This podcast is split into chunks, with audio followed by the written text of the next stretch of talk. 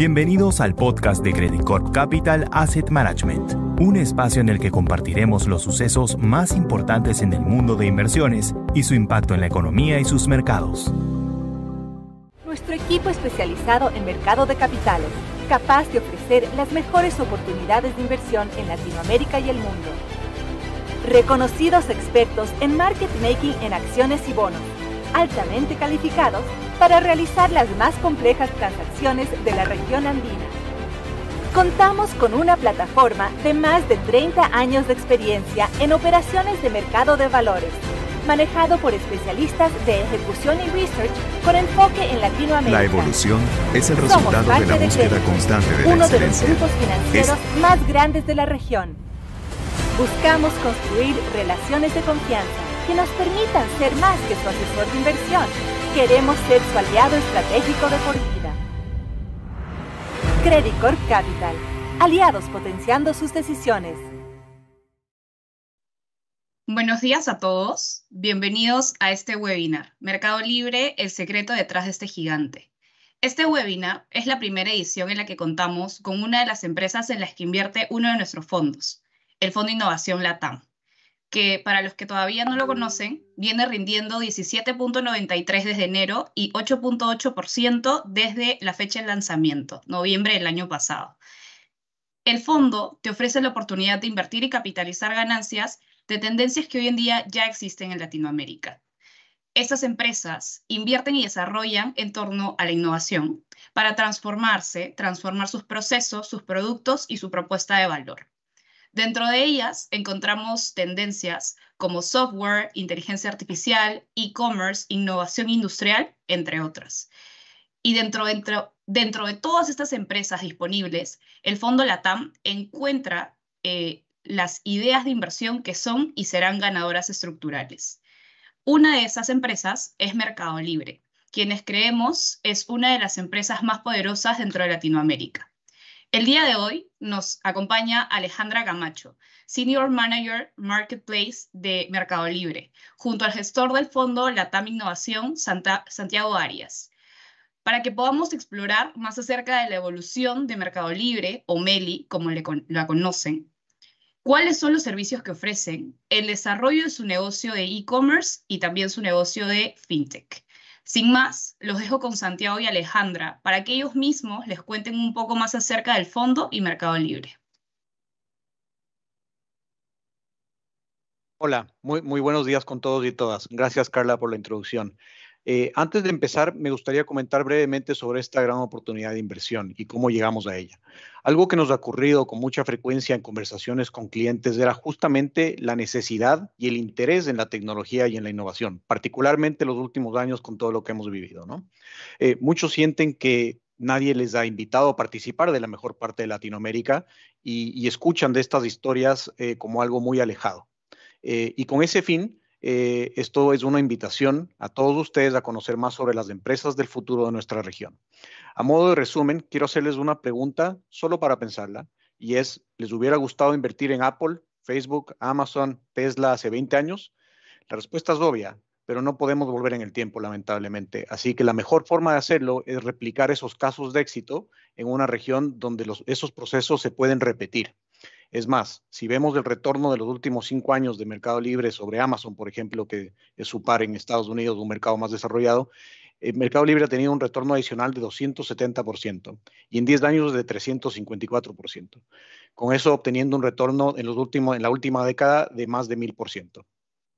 Eso es justamente lo que buscamos en este, en este fondo y también en casos que todavía están por venir, para siempre estar expuestos a lo mejor, a lo, lo más interesante eh, y, los mejores emprendedores de, de, nuestra región. Con ese pensamiento me gustaría empezar la discusión con Alejandra y conocer un poco más sobre este gran caso de éxito. Alejandra, muchas gracias por estar con nosotros y compartir con nuestros clientes esta mañana. Para empezar, creo que sería genial si nos podrías contar un poco sobre Mercado Libre desde sus inicios y cuáles han sido las claves del éxito de esta gran empresa. Hola, buenos días a todos. Muchas gracias Santiago y equipo por hacer esta invitación. Nos encanta contarles y, y, hablar de Mercado Libre y bueno, de todo lo que se ha logrado en estos 23 años de operación. Eh, en la imagen número 7 puedo contarles un poco de cómo empezó Mercado Libre hace 23 años.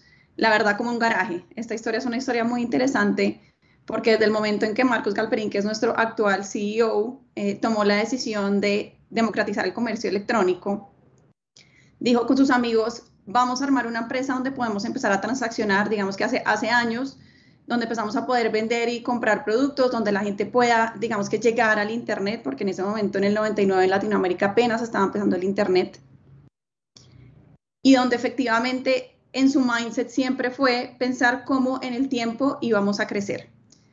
Mercado Libre tiene una historia bastante amplia. En, en, la siguiente imagen les puedo mostrar que en sus inicios claramente se empezó así. Se hicieron varias eh, alianzas con lo que era en ese momento eBay para efectivamente entender un poco más de cómo funcionaba el mercado, de cómo podíamos traer buenas prácticas para Latinoamérica. Y siempre en, nuestra, en nuestro ADN y en lo que vivimos todo el día ha estado cambiar y seguir eh, evolucionando.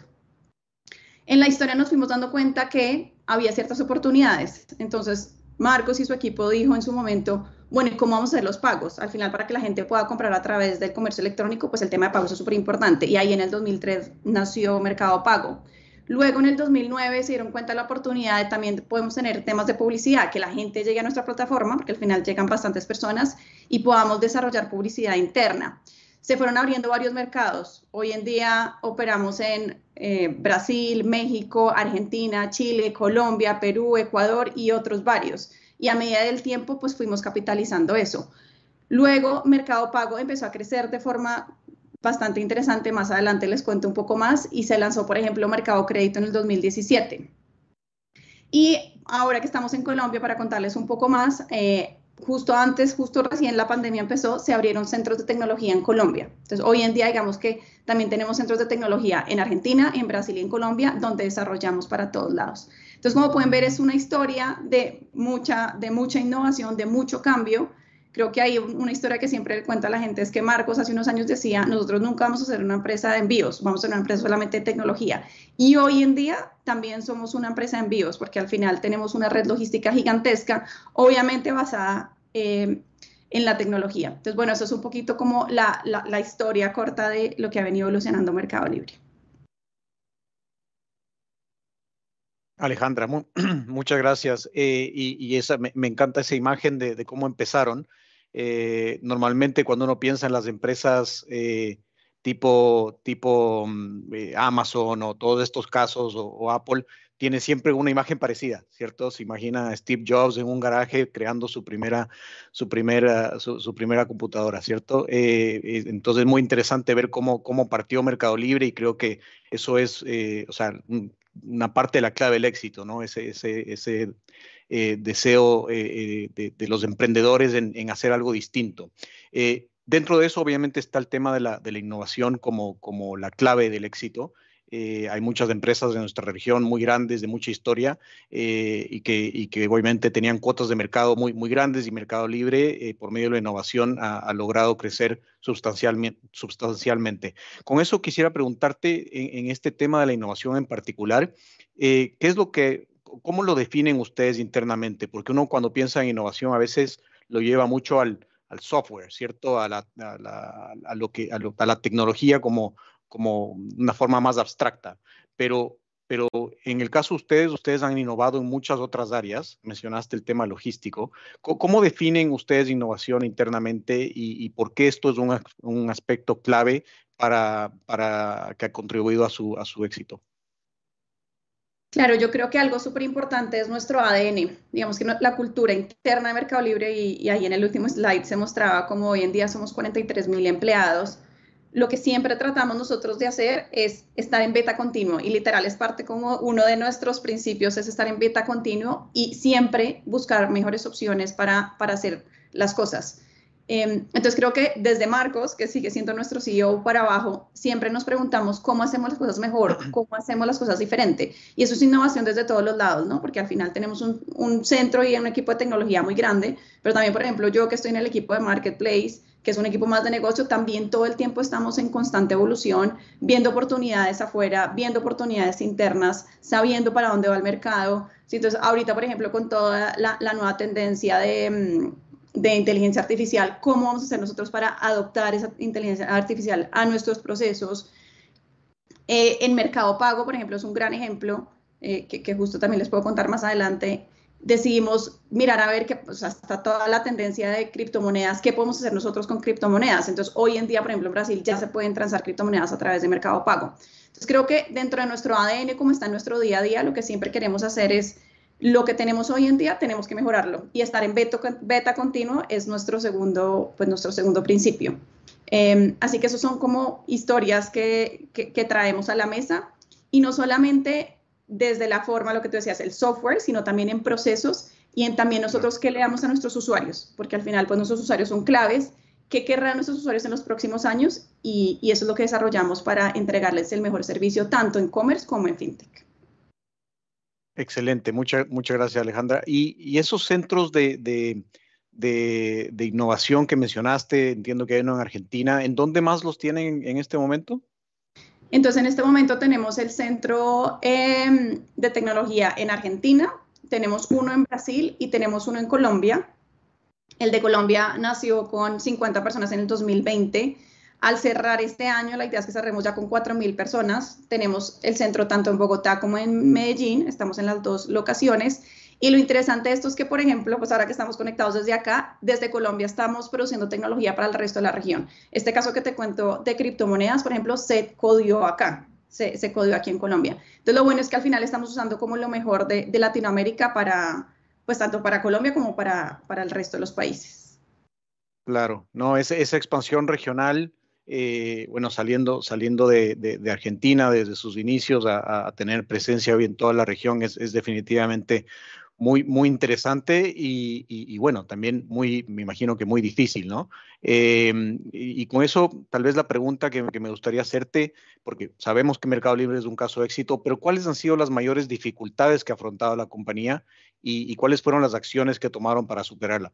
Creo que en parte de la pregunta ya, ya dije una, una, una, parte clave, o sea, haber crecido en Argentina creo que de por sí eh, les, les genera una, un, entendimiento de los, de los, de los riesgos que, que, hay en la región. Y a pesar de todos los temas que, conocemos de Argentina y otros países de nuestra región, eh, ustedes han logrado sobresalir. Así que no sé si nos puedes comentar un poquito más sobre, sobre esas dificultades. Sí, yo creo que en estos 23 años ha habido dificultades de todo tipo. Eh, seguramente al inicio eran unas dificultades muy diferentes a las de ahorita. Lo último que uno lo puede pensar como una dificultad fue la pandemia, que al final también lo que hizo fue expandir nuestro negocio eh, en números gigantescos. Y como les contaba, está toda la parte como nuestro ADN emprendedor, de nuestro ADN beta continuo, por lo que nosotros siempre tratamos de ver un problema como una oportunidad. Si vemos que hay algún riesgo como tú contabas, en Argentina, en el tema político, o si tenemos, digamos, que el momento en que llegó la pandemia, que todos estábamos como tratando de entender cómo iba a funcionar eh, el dinamismo de ser igual, éramos una empresa de tecnología que teníamos igual un sitio físico a irnos a todos virtual y cómo alcanzábamos a tener todo, a, llenar a toda esta demanda que estaba llegando del e-commerce y el fintech. Creo que lo importante es que nosotros siempre pensamos en, en oportunidades. Entonces, yo, yo no, no creo que haya habido como un momento así complejo en la organización. Creo que lo que siempre hemos tratado de hacer es de esos momentos entender qué es lo que está buscando el mercado eh, y cómo sobresalimos. Y obviamente usando tecnología, ¿no? Eh, usando las tecnologías que hay a la mano eh, y, sacando adelante las oportunidades. Eso, eso te puedo contar.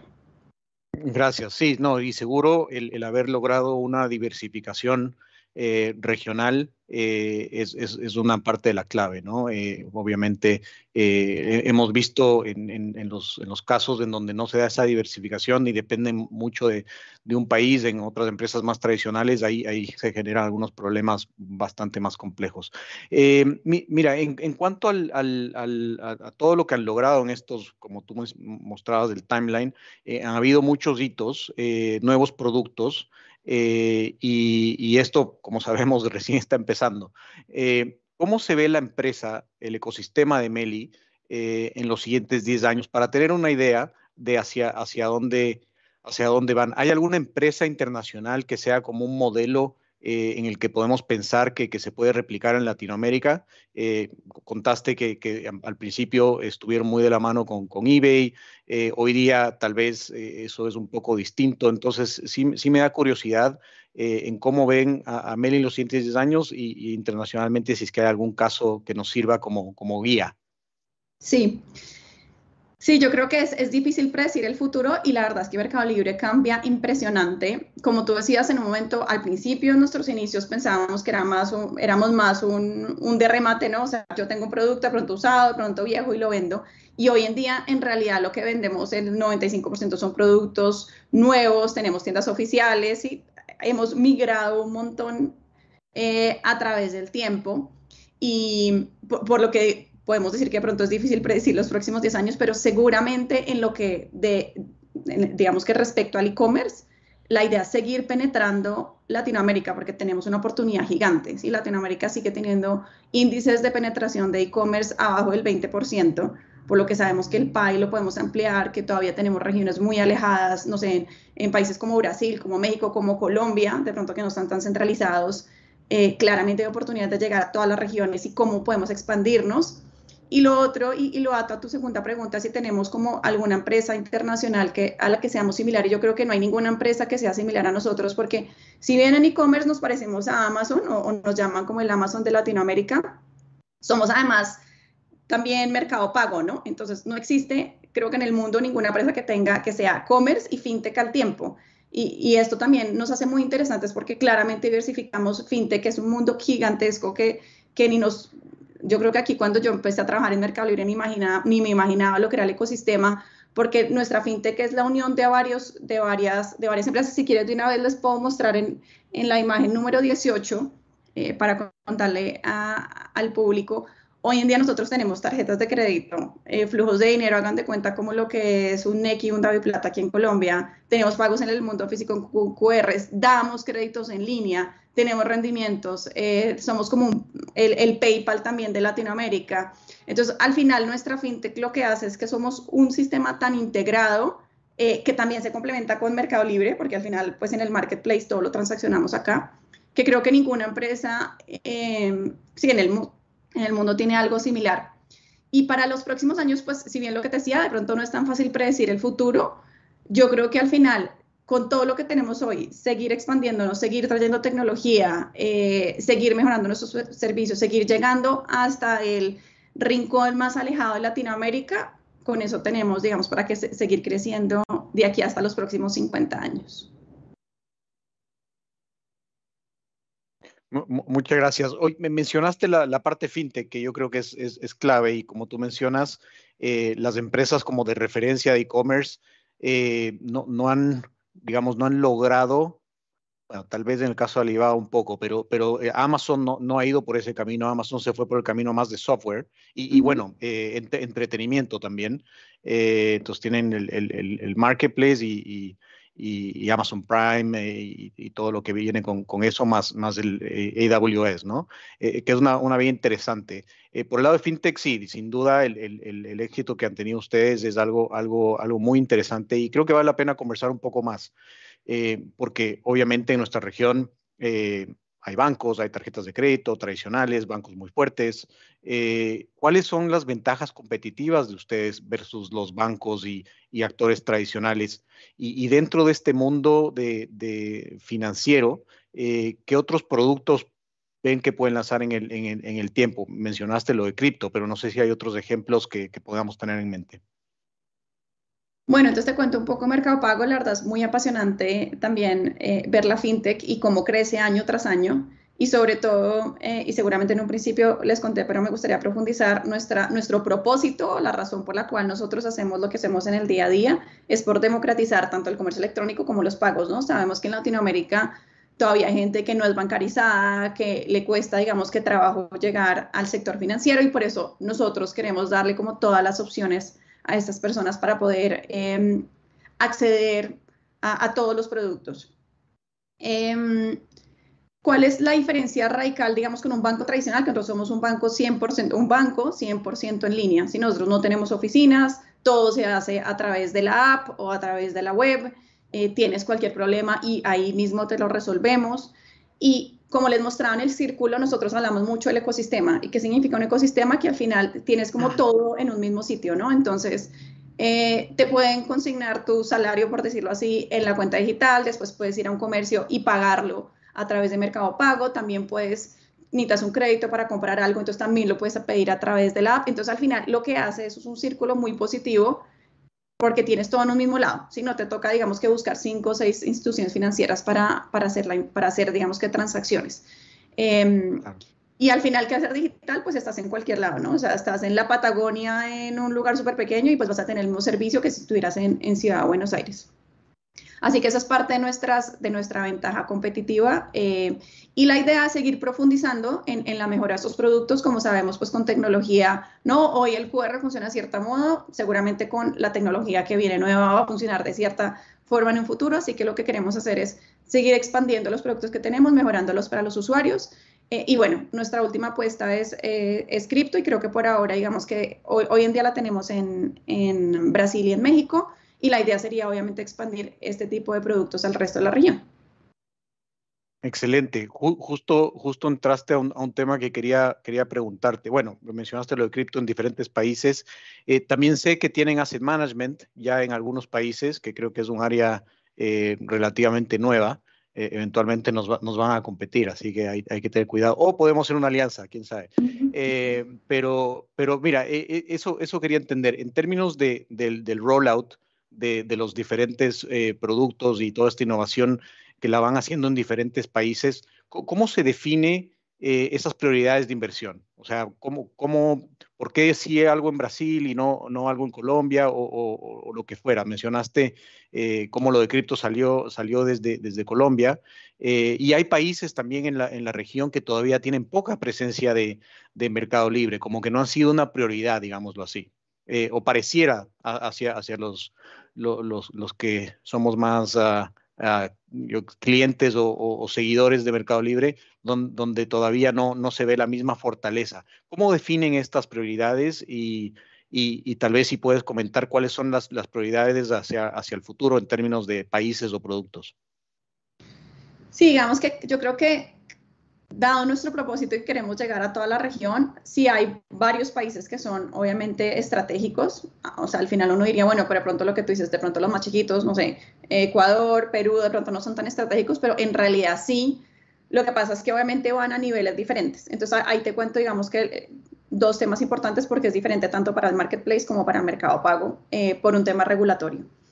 Entonces, en marketplace, obviamente por el tipo de país y pues por la cantidad de población que tenemos, pues Brasil y México siempre van a ser los países que van a ir más rápido, porque obviamente pues el mercado es gigante y muchas veces tú tratas de probar algunos features que lanzas en esos países porque al final rápidamente vas a poder tener, digamos información del mercado.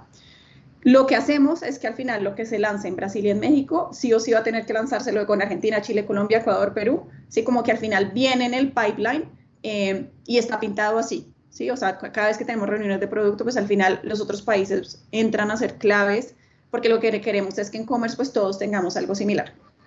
En el lado fintech, digamos que es un poco diferente porque obviamente también tienes que ver la regulación de cada país. Entonces te pongo un ejemplo sencillo. Si yo voy a desarrollar un carrito de compras eh, que tenga un flujo importante, eh, en Mercado Libre la verdad es que casi que lo puedes replicar en todos los países y no tienes diferencia. En Mercado Pago no necesariamente es así. ¿Por qué? Pues porque tienes que entrar a ver la regulación de cada país. Entonces puede que Mercado Pago sí tenga diferencias. Lo que te digo, al final, nosotros queremos democratizar el comercio y la idea es que de aquí a los siguientes 20 años sigamos llegando a esas regiones, pero obviamente cada uno tiene que ir al ritmo también de lo que, de lo que requiera la regulación. Claro, no, súper, mira, súper buen punto y, me hace pensar en, en, algo que, que, yo creo que ha sido discutido muchas veces en los últimos años y es, y es esta, esta esta idea de que eventualmente los, los, grandes jugadores globales van a entrar a la región, bueno, ya, ya han entrado, eh, y, que, y que van a, y que van a, de alguna forma a, ganar, ¿no? Dado su, su tamaño. Eh, Amazon ya está obviamente con presencia en, Latinoamérica, en algunos países más que otros. Eh, bueno, el, mismo, el mismo AliExpress y, muchas otras marcas. Eh, pero mencionaste algo que es súper interesante y es ese, ese entendimiento local y esa capacidad de, entender la regulación, de, saber cómo, cómo competir. quería, preguntarte, en, esto de, los competidores extranjeros, eh, ustedes, bueno, son, son un player latinoamericano, eh, pero sí hemos visto esfuerzos muy importantes de, players extranjeros. Lo vimos con Shopee hace unos años y, terminaron como que reduciendo su, no sé si su interés, pero reduciendo el, el, el, CAPEX que tenían dispuesto para Latinoamérica porque les fue no es que les haya ido mal, pero, pero no fueron rentables, ¿no? Eh, entonces, me, gustaría entender cómo ustedes analizan esta, esta, esta competencia internacional eh, y, si ven esto como esfuerzos temporales eh, o, que lleguen a una cuota de mercado baja, o si los ven como competidores importantes en la región de la mano de ustedes, y, más bien que, sean los, los, players tradicionales los que, los que sufran esta competencia más, más de de, players extranjeros. ¿Cómo, ¿Cómo lo ven?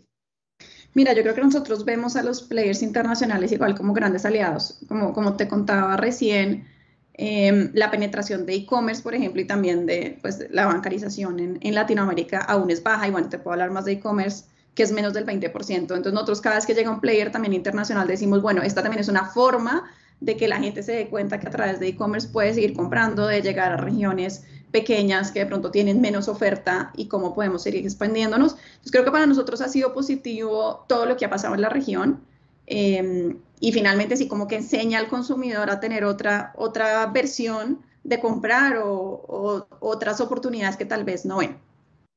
Lo que sí es que nosotros también dentro de nuestro ADN y dentro de nuestro día a día siempre hablamos de que claramente es muy importante crecer, pero también es crecer, rentablemente. ¿sí? Nosotros siempre que hablamos de hacer inversiones, son inversiones que son financieramente, em, pues que van a dar rendimientos en un futuro.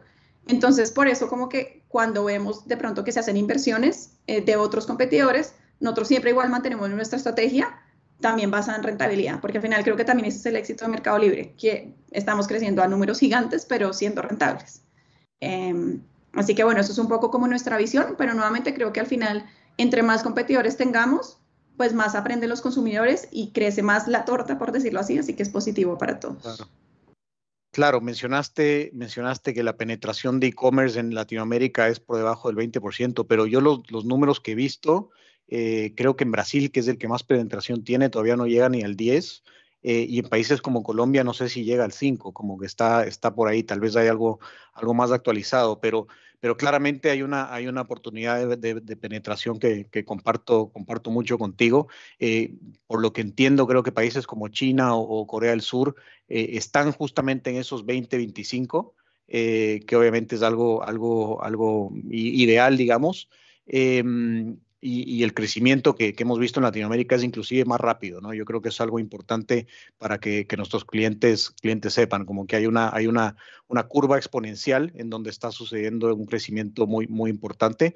Y yo creo que se da por también las dificultades que uno tiene para, para, para ir al mall, entre la seguridad, entre, la, entre los temas del tráfico, etcétera, cada vez se hace mucho mucho más interesante eh, eh, comprar online, ¿no? Em, y, y, con eso que, y con eso quería, quería pasar a una, una, pregunta justamente de estos competidores locales. O sea, estamos en países donde, donde habían empresas, eh, o sea, siguen existiendo cada vez menos, pero, pero habían empresas que eran muy fuertes eh, en el retail. Eh, por mencionar algunos nombres, o sea, en, la región andina, Falabella, un, un, caso de, de éxito, en donde no, no, no, quiero ir muy atrás en el tiempo, pero Falabella, como era la empresa más grande de la región andina, eh, hace menos de 10 años atrás y, hoy día ya no es el caso, ¿no? Eh, pero sí hemos visto que, están intentando hacer un, un catch-up. ¿no? no quiero hablar de Falabella, pero en general las, las empresas retail eh, grandes, ¿no? Lo hemos visto en Brasil, en México,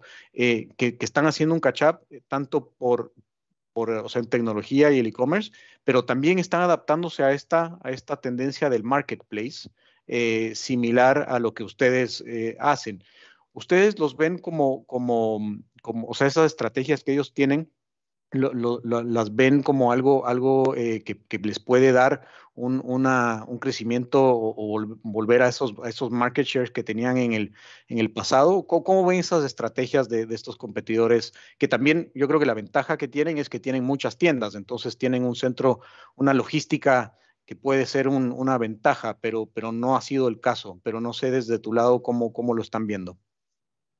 Sí, creo que aquí aplica igual eh, competidores locales como competidores extranjeros. Em, también los locales, nuevamente, sí nos ayudamos entre todos a que la gente vea que a través del e-commerce hay una opción, pues finalmente digamos que la, la, torta crece. Ahí como para darte datos en lo que me preguntabas ahorita, efectivamente Colombia tiene una penetración de e-commerce bastante pequeña, o sea, el 5% más o menos entre el 5 y el 10 eh, en sus mejores épocas el mejor, el mejor referente puede ser un Chile o una Argentina, que están más alrededor del, 15 o del 20%. Em, y por eso nuevamente creemos que también entre más jugadores nos metamos en este mundo del e-commerce, pues la gente más va a entender que es una opción. Y tal vez uno está, no sé, aquí estamos tú y yo sentados en Bogotá, eh, entonces uno tiene el centro comercial a 10, 15 minutos, eh, puede ir caminando en carro, pero imagínate a alguien de La Guajira, ¿no? Alguien de una región de pronto mucho más alejada, esa persona va a tener la oportunidad de comprar a través de nosotros eh, y pues va a poder, digamos que, acceder a un mundo de productos eh, que, no son viables desde su región. Y lo mismo aplica para el ecosistema emprendedor, ¿no? Porque además nosotros no solamente dependemos pues de los compradores, sino también de los vendedores, que como les contaba hace un rato, tenemos bastantes tiendas oficiales, pero al final tenemos 30 mil pymes registradas en, el, en la plataforma. Em, entonces, pues esto hace que al final como que el comercio crezca y que gente de otras regiones pueda llegar. Y ya entrando más como a tu pregunta de, cómo vemos, digamos, los competidores locales, si nosotros personalmente creemos que, que sí son positivos porque normalmente estamos entrenando a la gente, digamos que ellos tienen sí su sitio físico, pero pues al final la logística de un e-commerce tiene mil desarrollos detrás y nosotros ahí digamos que vamos desde el 2016 que empezamos a crear todos estos centros logísticos que tenemos y, podemos ver en, la imagen número 15, y les cuento un poco de cómo estamos en logística, eh, creamos centros logísticos en las ciudades principales y desarrollar todas las redes es todo un tema, ¿no? Porque puede que tú tengas tu local físico, pero pues enviar el producto de un lado a otro tiene su complejidad, necesitas tecnología. Eh, por lo que digamos que nosotros estamos un poco más adelantados en este proceso, pero bueno, nuevamente, creo que ellos igual también están viendo que esto es una oportunidad, es una oportunidad para todos, así que pues bienvenida a la competencia y que ojalá logremos expandir la penetración del e-commerce de aquí a unos años. Claro, no, sin duda. Y, obviamente cuando, cuando con, más competencia, más, más personas empiezan a, utilizar el e-commerce y, y, vienen estos días de Cyber Day que ayudan a todos, eh, y luego la clave está en, el, en, el, en, el, en, la ejecución, ¿cierto? En que el producto te llegue rápidamente, bien, que no haya problemas, eh, eh, etcétera. en, ese, en ese sentido, vi, esa lámina de, de, de, los envíos, que, que obviamente es, es, bien, interesante cómo, cómo ha, ido, ha ido creciendo esto, pero no sé si tal vez nos puedes contar un poquito más de vi los resultados que tuvieron el primer trimestre, eh, creo que todo el mundo lo ha visto y en general los últimos trimestres han sido, han sido muy buenos eh, y con un, crecimiento exponencial. No sé si nos puedes dar algunos datos de, ese crecimiento eh, y, tal vez para tener una idea del tamaño del, negocio en los diferentes países en términos de ventas, de clientes, de, de, estos partnerships con, empresas chicas eh, para, para, tener un poco más, más de claridad sobre eso.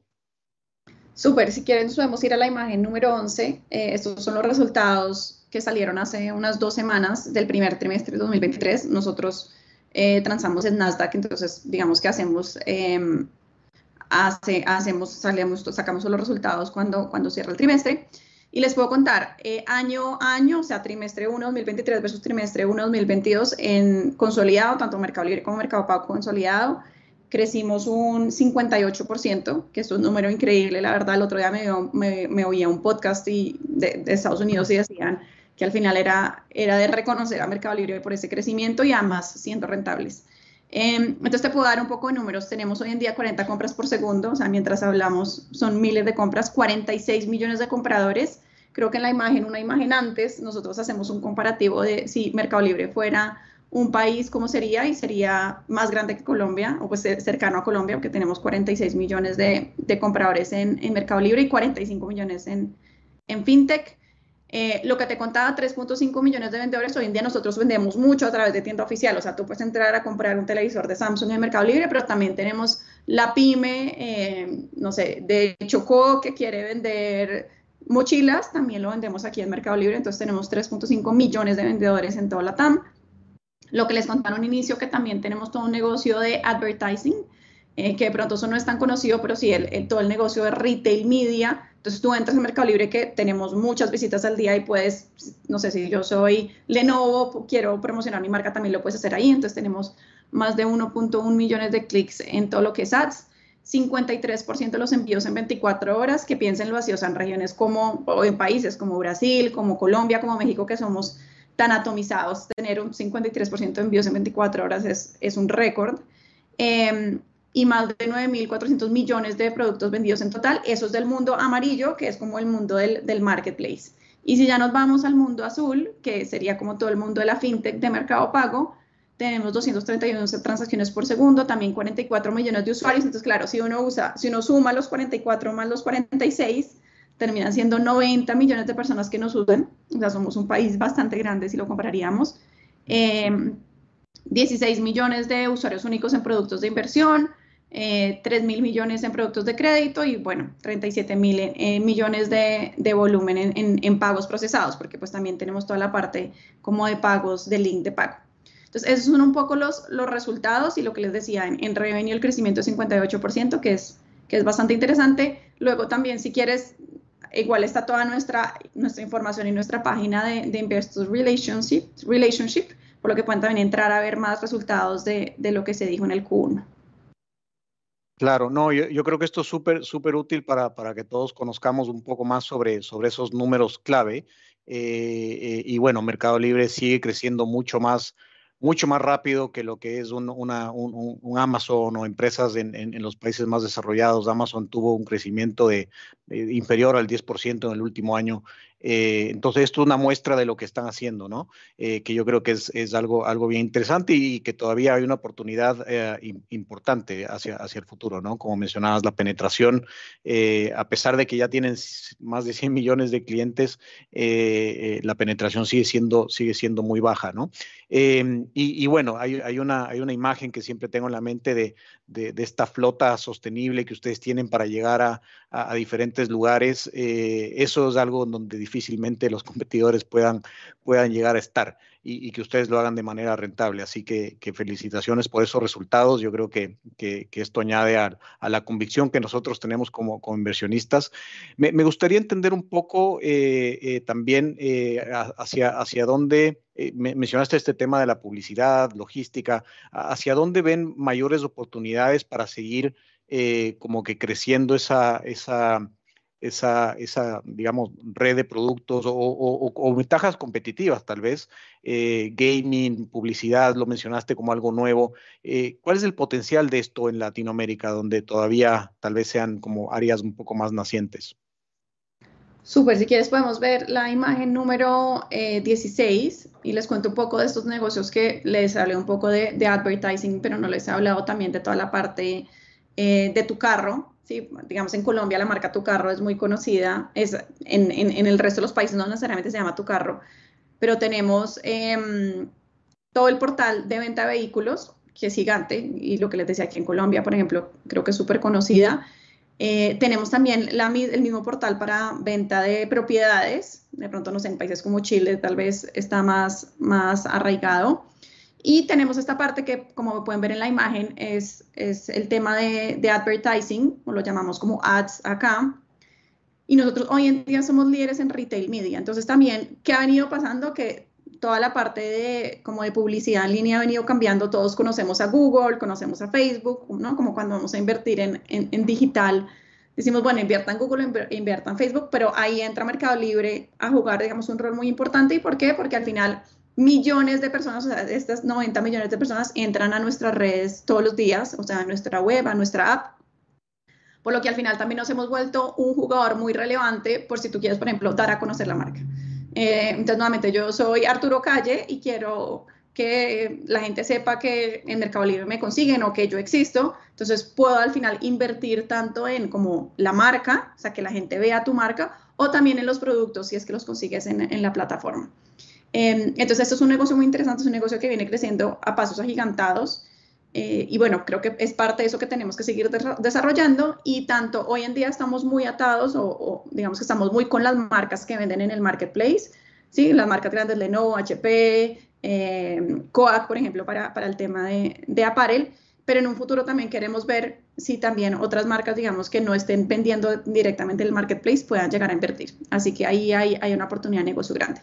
Y bueno, y en términos como de vehículos, inmuebles y servicios, también tenemos una oportunidad interesante. Eh, estamos haciendo diferentes investigaciones de cómo seguir creciendo, pero bueno, por ahora creo que podemos usar tucarro.com, que al final eh, también es una, es una marca muy querida y una marca que la gente confía mucho, así que nos seguiremos apalancando de, de eso que tenemos hoy en día. No, súper, súper interesante. Eh, en, en, la, en la parte de, de, de logística y de, y de, digamos, real estate, eh, que también es, es muy importante. Hemos visto eh, anuncios y, crecimiento eh, en, en, en, casi toda la región, ¿cierto? En México, uno, uno o sea, nosotros invertimos en toda Latinoamérica y hemos visto eh, anuncios de, de, de, estas naves industriales para, o sea, centros logísticos para Mercado Libre, que, que, son una oportunidad de inversión de por sí. O sea, si uno está interesado en el real estate, eh, tener, a, tener acceso a este crecimiento del e-commerce por medio de Mercado Libre tam, también es una, una oportunidad. Eh, y, lo vemos en, otra, en otras partes de, la región también. No sé si nos puedes contar un poco más sobre, sobre el, tema de la logística. Eh, esto, esto ustedes cada vez, o sea, lo, lo autom automatizan más. Eh, y, hemos visto videos, yo, lamentablemente nunca he estado en, uno de esos centros, pero, se ven muy, muy modernos. Eh, no sé qué nos puedes contar sobre este sector y, cómo ven la, la expansión de, de, de, sus operaciones en términos de, logística. Súper, bueno, entonces, eh, como les conté en la historia, hace unos 10 años Marcos dijo, no, nosotros nunca vamos a ser una empresa de tecnología, pero de logística, perdón, pero nuevamente como estamos en beta continuo eh, y todo el tiempo viendo oportunidades, luego nos dimos cuenta como empresa que al final la logística era clave y que la logística fuera nuestra, porque al final lo que queremos es ofrecerle el mejor servicio al usuario.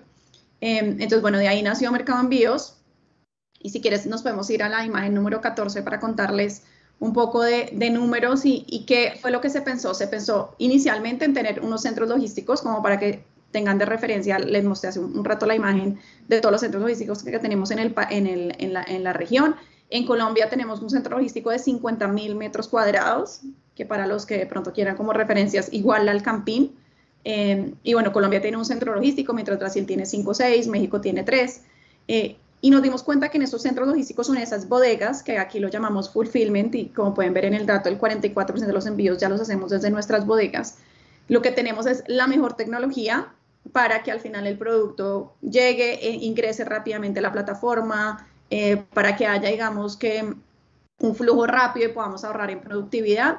Y lo más importante es que al final te llegue casi que la caja el mismo día. Y les cuento un, ejemplo puntual. Mi esposo hace hace unos seis meses pidió un computador que estaba justo, yo le dije, compra el que está en, en fulfillment, en la, en, la bodega, y ese mismo día tenía su computador. Entonces es, es increíble, es, una, es, es, algo que para, también para el usuario es superador, eh, por lo que creemos que, que es súper positivo como tener esta, esta opción. Eh, y lo que hacemos es que después ya como que la, logística de última milla, o sea, desde el fulfillment que hoy en día, eh, para el caso de Colombia, queda en Funza, el carrito que viene desde Funza hasta cualquier parte de Bogotá también son estos carros de, de, flota sostenible, que en este momento tenemos 929 autos o eléctricos o movidos por gas natural, eh, y también porque queremos dejar una huella sustentable, ¿no? Entonces, bueno, esto es un poco de cómo ha sido la red. La red entonces se compone de nuestros centros logísticos, que son los fulfillment, de todo ese proceso de última milla, que generalmente está hecho en esos carritos amarillos que ustedes ven, pero también tenemos obviamente que conectar, en casos como Brasil, México, Colombia, donde somos más atomizados, tenemos que conectar las regiones. Eh, entonces tenemos, obviamente, contratado, digamos que todo el proceso de logística entre regiones, y en lo que es Brasil y México, ya hoy en día también tenemos carga a través de avión. Entonces, no sé si han visto de pronto en algún lado los aviones pintados de, de, de amarillo con Mercado Libre, también ya movemos, digamos, no sé, entre Guadalajara y Ciudad de México, dada la alta nivel de carga, pues tenemos también avión. Entonces, eso ha sido como todo el desarrollo. Y nuevamente nuestro pilar es tecnología. O sea, cuando, cuando hablamos con los equipos de tecnología, siempre decimos que pues finalmente se desarrolló eso para que nuestros envíos sean rápidos y podamos llegar a la mayor cantidad de usuarios en el menor tiempo posible. Y obviamente de una forma segura. No, excelente. Eh, muy, interesante, Alejandra. Eh, hay, un tema que, cada vez va, va tomando más eh, importancia, no solo del lado de, los inversionistas, pero también, obviamente, por, la sociedad como un todo, ¿no? Y este tema de la sostenibilidad. ustedes, obviamente, tienen, tienen esto presente y, y creo que es una, una una, ventaja también competitiva eh, eh, que, tienen. ¿Nos podrías comentar un poco más sobre, sobre cómo ustedes están implementando sus, estrategias de sostenibilidad? Eh, ¿Dónde ven mayores oportunidades en ese sentido? No sé si ya sea por, por, temas de, de, los, autos eléctricos, este tipo de cosas, pero, pero ¿qué más como, como un contexto para, para entender lo que están haciendo? Super, si nos podemos ir a la imagen número 23, les cuento un poco, hay dos, dos imágenes que quiero mostrarles de, de, toda esta parte de sostenibilidad que es clave. Em, entonces, bueno, primero tenemos toda la parte de inclusión financiera, lo que les decía, entre nosotros más lleguemos como a diferentes regiones de toda Latinoamérica, pues vamos a tener más inclusión financiera y más opciones para que las personas eh, puedan tener una vida financiera mejor. Hoy en día tenemos empleos, digamos, basados en diversidad, en equidad, en inclusión. Si tenemos, por ejemplo, programas, en, les cuento un ejemplo que, me contaron hace poco en, el equipo de CX, eh, ya personas, digamos, con algunas discapacidades también están acá, entonces tratamos de hacer políticas para todos. Eh, reducimos el impacto a través de transparencia, ética y seguridad, digamos que ahí reportamos también, dado lo que les conté que reportamos en bolsa con emprendimientos queremos hacer un comercio justo y democrático. Nuevamente tenemos 3.5 millones de pymes en, el portal, por lo que la idea es obviamente tener un comercio justo y democrático. Y si te sigues a al siguiente, a la siguiente imagen, eh, lo que podemos también encontrar es toda esta parte ya más como de paquetes entregados en, modo sustentable a través de los camiones. También hacemos eh, plantación de árboles nativos, también como forma de contribuir. Eh, tenemos más de 11 millones de productos vendidos con impacto positivo. También queremos, digamos, que llegar a estos, a estos productos. Le damos créditos a pequeños emprendedores.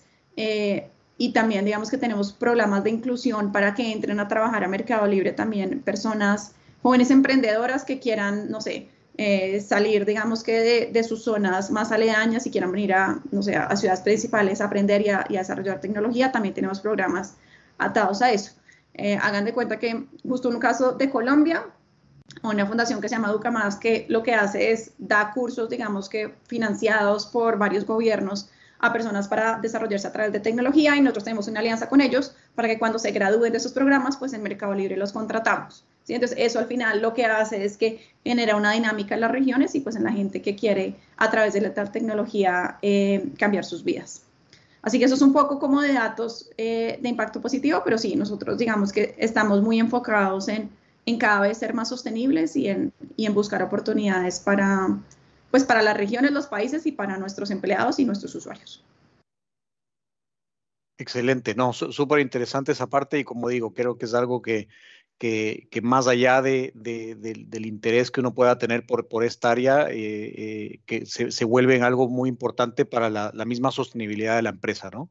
Eh, y, generar un, una, un, como un círculo virtuoso de, de, crecimiento. Em, hay una pregunta, eh, están empezando a llegar preguntas del, del, del público, así que em, quisiera, quisiera entrar un, poco eh, en una que me pareció muy, muy interesante eh, y va de la mano con, con, algo que estuvimos conversando hace, hace un rato, y es sobre la inteligencia artificial. ¿ya?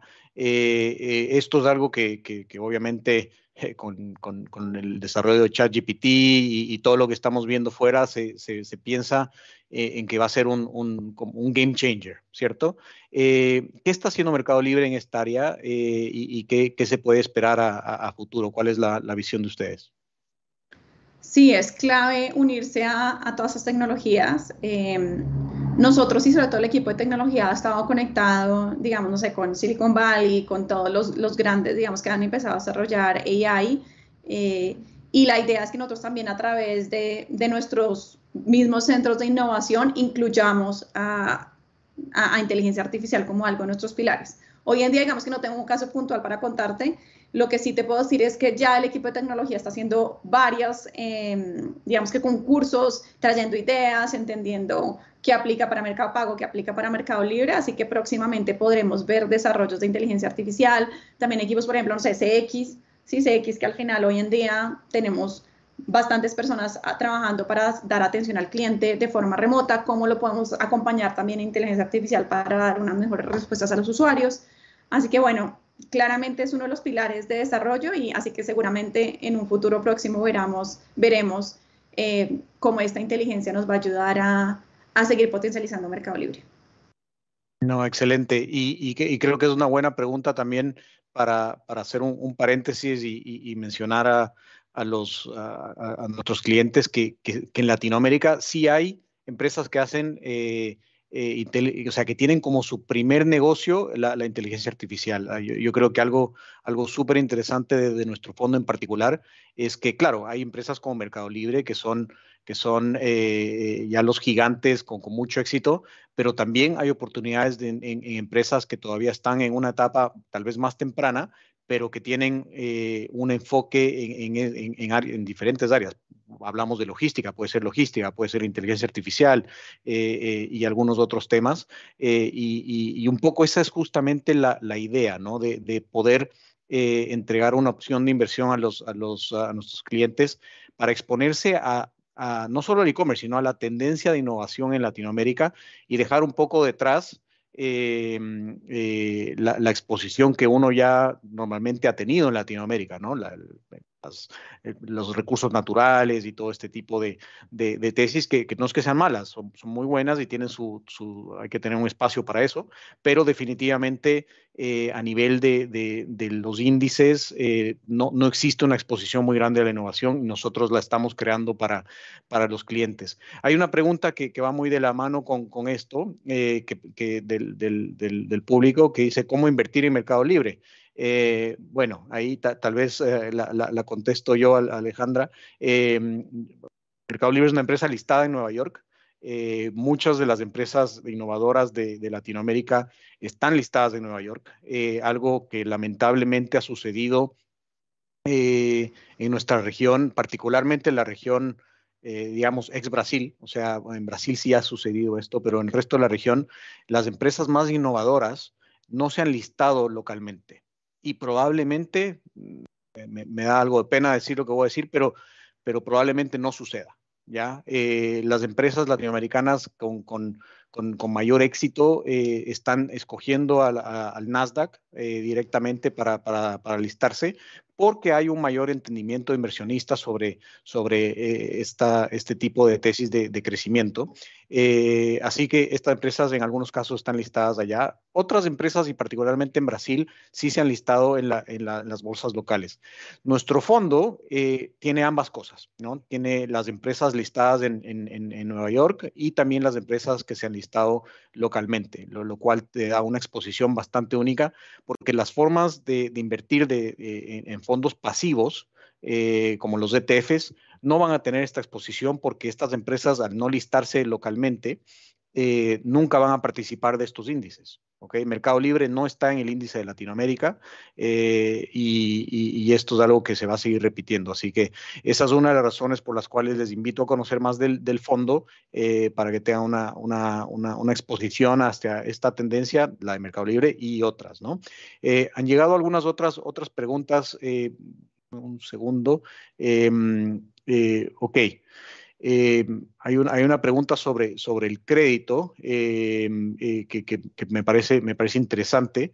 Eh, hay, hay, dos tipos de crédito, entiendo yo, Alejandra, ¿cierto? El crédito hacia el, el cliente final y también el crédito hacia, hacia los partners, eh, hacia los vendedores, ¿cierto? Em, y la pregunta va un poco más sobre, sobre el, cómo, cómo manejan estos riesgos. No sé si, si nos puedes contar un poquito de eso. Sí, como tú decías, digamos que tenemos dos tipos de créditos, entonces al buyer o al usuario, eh, o al merchant que llamamos, o al seller, eh, o al, sí, al, al, comercio, por decirlo así. Hoy en día hay un equipo que está basado tanto en, bueno, está basado en Argentina y en, y en Brasil, en los dos lugares, eh, donde hacen puros modelos estadísticos, ¿no? Al final, tal cual como un banco, tocó crear un área de riesgos, tocó crear un área que hiciera todos sus análisis a través de la tecnología. Creo que de pronto ahí está nuestra diferencia, que todo se hace con modelos estadísticos, modelos matemáticos, pero obviamente a través de la tecnología. para definir cuál es el riesgo, cómo darle créditos a, las personas.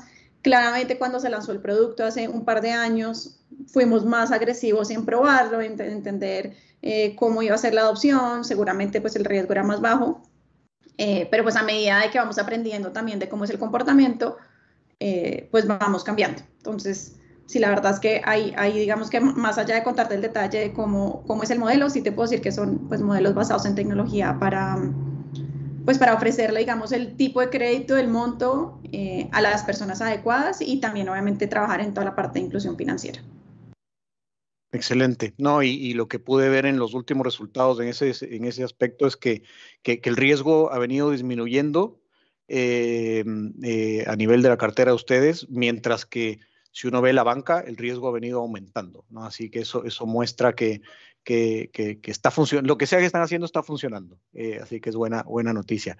estamos llegando a la hora, han llegado bastantes preguntas, algunas son más, más en relación a la a la, mm, a, la inversión en, en, Mercado Libre, en el fondo, eh, y, hay una bien específica eh, que, que, tal vez la tomo yo, y, es por qué debería invertir en el fondo Latam Innovation y no en un fondo de acciones eh, americano, ¿no?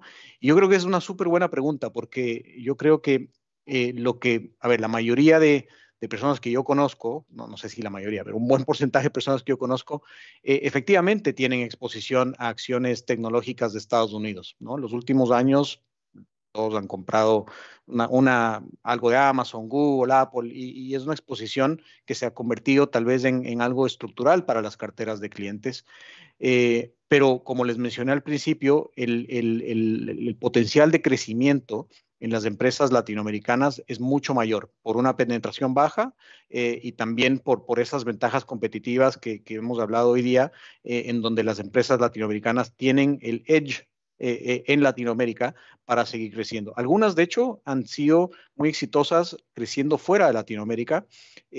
otra de las preguntas que, nos hicieron es qué otras empresas están en el fondo. Globant es un caso bien interesante, eh, una empresa tecnológica que, también tiene operaciones en, Argentina, en Colombia, pero es una empresa que de Latinoamérica salió al mundo, ¿ok? Y, tiene un enfoque muy interesante en inteligencia artificial eh, y otros temas. Entonces, yo creo que cuando uno piensa en por qué preferir el fondo versus, versus Estados Unidos, no, no es que preferir, yo creo que la exposición a innovación latinoamericana te va a dar un crecimiento hoy día mayor al que te está dando Estados Unidos y es lo que hemos venido viendo con, con Mercado Libre y otras, ¿no? Y obviamente invertir en el fondo de forma diversificada tiene su plus, pero eh, también puede invertir directamente en Mercado Libre si, si, si como una sobreexposición, ¿no? Eh, yo creo que eso también es, es válido eh, y, y, más que nada esto es una invitación a conocer más sobre las empresas innovadoras de Latinoamérica. Eh, en otras ocasiones vamos a hacer eh, otros casos de, inversión para que conozcan. Eh, eh, Newbank, la misma Globant que, he mencionado, y hay otras en el área industrial también que creo que son, que vale la pena conocer. Así que, con eso, yo creo que, mm, no sé, Carlita, cómo estamos de, tiempo, pero podemos ir, ir cerrando tal vez algunos last remarks de, Alejandra. Em, y, obviamente, como les mencioné, vamos a seguir haciendo este tipo de, de, de webinars eh, porque creemos que es algo muy, muy importante para la exposición a nuestros clientes, ¿no? Muchas gracias. Uy, perdón, dale, Ale. No, iba, a darle las gracias a Santiago eh, y bueno, a Carly, si ya, ya te doy el paso eh, por, por, esta invitación, por agradecerles por, por, dejarnos compartir un poco de nuestra historia, de lo que hacemos. la verdad es que es un orgullo para todos los que trabajamos acá poder compartir estos, estos logros en conjunto. Em, y bueno, un, punto que justo creo que varias personas preguntaron, nosotros hoy en día también ya operamos en, en, Perú y en Ecuador, tenemos el marketplace, así que digamos que pueden también acceder a, a, las compras. Son mercados que están naciendo, pero, pero ya existen eh, para los que les interesa. Y bueno, mil gracias a todos por, por este espacio. Muchas gracias. Muchas gracias Alejandra, Santiago. Realmente ha sido muy interesante escuchar la evolución del desarrollo estratégico que ha tenido Mercado Libre, en un mercado en el que además han tenido muchos retos. Mercado Libre es claramente un ejemplo de cómo la innovación se puede llevar a todo nivel en cuanto a desarrollo de negocios y claramente sus números reflejan lo que día a día vienen construyendo. Así como Meli es una de las 35 empresas en las que invierte nuestro fondo de innovación LATAM. Eh, otras empresas en las que invierte el fondo son Newbank, Vitex, Web, Globant, entre otras, y todas tienen historias muy interesantes como esta. Son empresas que ya están consolidadas en el mercado y además se mantienen en desarrollo continuo. Para quienes estén interesados en invertir en empresas como Mercado Libre y en otras empresas que estén disrumpiendo en la región, los invitamos a leer el código QR que ha estado apareciendo abajo, imagino que por ahora también va a aparecer, Em, para que los, puedan ir directamente a la web del fondo. Ahí van a encontrar un formulario en el que van a poder completar sus datos para continuar obteniendo más información de estas empresas y del fondo en general. Para los interesados en invertir en nuestro fondo, pueden invertir a través de TIVA en Perú, Tempo en Chile y por supuesto quienes cuentan con asesor pueden preguntar por el fondo directamente y como les decía, a través del formulario nosotros les vamos a enviar más información. Les agradecemos a todos su presencia el día de hoy y como mencionaba Santiago, esta no va a ser la primera edición, vamos a tener otras ediciones en las cuales van a poder conocer a más de las empresas, así que nos vemos en una próxima edición. Muchísimas gracias. Credicorp Capital Asset Management